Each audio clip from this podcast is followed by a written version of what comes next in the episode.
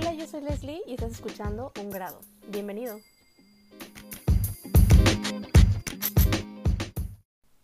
Si colocamos un par de líneas paralelas, la geometría nos ha enseñado que siempre van a mantener la misma distancia desde el punto de partida y hasta el infinito. Pero cuando aplicamos un grado de inclinación a una de estas líneas, quizá de inicio no parecerá haber cambiado mucho, pero al final una de estas líneas va a terminar en un lugar completamente distinto. Un grado va de eso, de esas pequeñas acciones, esos esfuerzos quizá imperceptibles de inicio, pero que al pasar del tiempo me han llevado a alejarme de esta línea paralela. Mi nombre es Leslie Muckford. Soy una nerd del training de liderazgo, soy guardaespaldas de un niño de tres años y soy una apasionada del autodesarrollo. Este podcast lo platico desde mi experiencia, desde lo que he hecho y sigo haciendo para conocerme mejor, para moverme ese grado. No soy experta ni psicóloga, ni creo haber encontrado el hilo negro de la transformación personal. Lo que sí creo es que el autodesarrollo no necesita de expertos, sino de la propia voluntad de querer hacerlo y de conversaciones reales. Yo hoy te quiero mostrar solo un poquito de lo que he intentado y me ha funcionado a mí. En este podcast te voy a platicar de herramientas que he probado, ideas, libros, audiolibros, videos, conceptos, experimentos que he hecho, ejercicios, personas que me han inspirado. Herramientas que hoy me hacen sentir que pertenezco, me enseñan más de quién soy y no solo eso, sino que me continúan inyectando de esta curiosidad por saber hasta dónde puedo llegar. En este primer episodio te quiero contar eh, cómo es que ha cambiado mi forma de cambiar. Eh, a lo largo de los años mi entorno me hizo sentir que algo quizá estaba roto dentro de mí. Porque si yo quería hacer cambios en mi vida, el que fuera, siempre el proceso era súper difícil para mí. Por darte un ejemplo, me encantaba la idea de leer. ¿Por qué no simplemente podía empezar a hacerlo?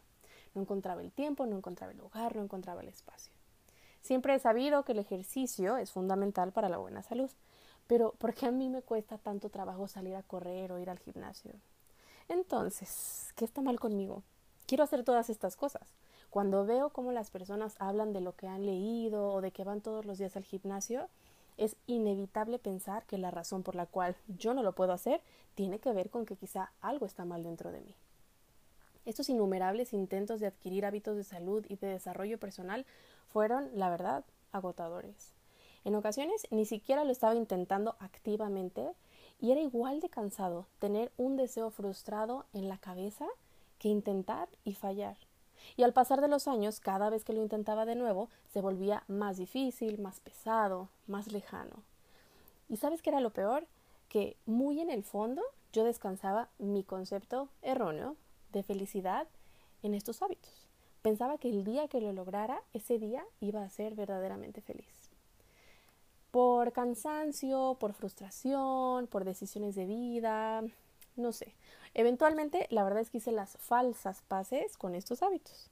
Hubo temporadas en las que pude apegarme increíble a un plan alimenticio, eh, hubo ocasiones en las que me pude devorar un libro en dos días, pero pues fueron eventos temporales o aislados, nada sustentable. Quizá fue cuando me volví mamá que puse en la balanza la importancia de una cosa y de otra y me fue más fácil ser un poco más paciente conmigo pero ¿realmente cambió el cómo me sentía con respecto a conseguir estas metas? No. Y bien, si piensas que en la segunda parte del podcast te hablo de cómo lo logré, pues tengo muy malas noticias, porque no lo he logrado y sinceramente creo que no estoy tan cerca de lograrlo todavía. Pero entonces, ¿qué cambió? ¿Por qué hoy es diferente y por qué quiero hablarte de esto? Llegué a una intersección en, la que mi mente mi cuerpo y mi vida personal me pedían a gritos cambios. Los pedían pronto y no los estaban pidiendo de buena manera. Decidí escuchar mi instinto, quien había estado, la verdad, medio adormilado los últimos años, y en ese momento fue cuando empecé a conectar de nuevo conmigo misma. En este punto quizá no tenía tan claro hacia dónde me llevaría empezar a trabajar en mí, que de haberlo sabido hubiera empezado mucho antes. Hoy te quiero compartir una pequeña parte de cómo es que cambió mi forma de cambiar y cuáles considero que han sido los elementos más importantes para mí. Eh, no es una receta ni funciona igual para todas las personas, pero si algo, aunque sea un detalle muy pequeñito, hace clic contigo y te ajusta el velero, aunque sea un grado, estoy segura de que a lo largo del camino te vas a encontrar mucho más cerca de lo que quieres o por lo menos lejos de lo que no. Y entonces, ¿cómo cambió mi forma de cambiar? Por ahora te voy a platicar solo un poquito de tres de las cosas que más me han ayudado y de qué manera lo han hecho. Advierto que intencionalmente me voy a quedar un poco corta con los temas, pero considera que en los próximos podcasts voy a desmenuzar cada uno de ellos para platicarte un poquito más de cómo lo han hecho. Estos tres elementos han sido uno, mi centro de gravedad, dos, mi combustible y tres, mi mapa. Empezando por mi centro de gravedad. Entender de dónde vengo, cuáles son mis potenciales patrones, mis drivers de conducta, aprender a describir emociones y sentimientos por su nombre, pero sobre todo, saberme completa y suficiente ha sido liberador. Hacer una profunda introspección fue crucial para encontrar un punto de equilibrio, un centro de gravedad. Si no, entonces cualquier cosa que hubiera intentado después hubiera quedado frágil, como cuando cuelgas en una pared de yeso. En mi caso, fue la terapia psicológica esta piedra angular. Mi terapeuta fue un espejo fue como quien te presenta a alguien por primera vez. En este caso me presentaba a mí misma. ¿Cómo es posible que a los treinta y tantos sentía que vivía en la piel de una desconocida? Y no es que yo no supiera ya muchas cosas, pero traerlas y hacerlas conscientes es el trabajo duro. No es la primera vez que voy a terapia y aunque hoy estoy dada de alta, eh, sé que probablemente voy a volver algún día y lo voy a disfrutar igual que lo hice en su momento. Pero no, no creo que la terapia es para todo el mundo Creo que hay gente que es compatible con el proceso y gente que no. Terapia, retiro espiritual, grupos de apoyo, meditación, tiempo para encontrarte contigo, como lo quieras llamar. Este primer elemento o este primer paso fue de echarme un clavado en mí, en mis prioridades, mis emociones y mis sentimientos para saber cómo hablaban, caminaban, pero sobre todo cómo coexistían con el resto de mí, dándome equilibrio. El segundo elemento es mi combustible. Y bien, ya teniendo un poco más claro esto que me conforma desde la parte más profunda, este centro de gravedad, vino el cuestionamiento de, ¿y entonces en qué quiero trabajar? Definir cuál es el ingrediente principal de este combustible ayuda a mantener su pureza. ¿Cuáles son los elementos principales? ¿Cuáles son mis no negociables? En mi caso, estos no negociables son menos que los dedos de una mano pero muchos o pocos, el tenerlos claros siempre ayuda a mantener la pureza de este combustible. Y entonces, ¿por qué me gusta llamarlo así, no? ¿Por qué lo llamo combustible? Porque este segundo elemento habla de lo que te mantiene en movimiento, de las personas, los valores, los hábitos, los recursos, las emociones y los sentimientos que decido meter a la fórmula.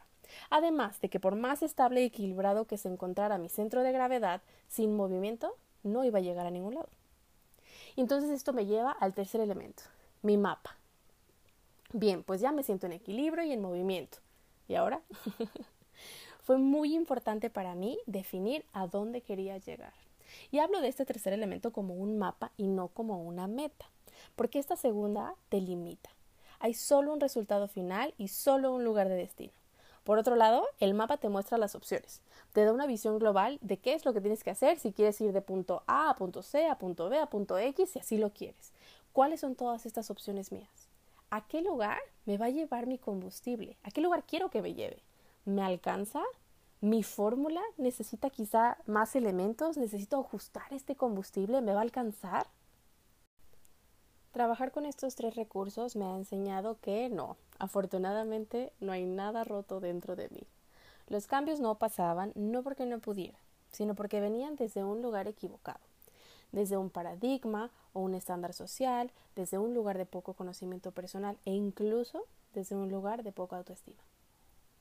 Por ahora me voy a quedar hasta aquí y en los siguientes tres episodios quiero profundizar más en cada uno de estos elementos para poder darte más detalle del cómo, cuándo, dónde y por qué.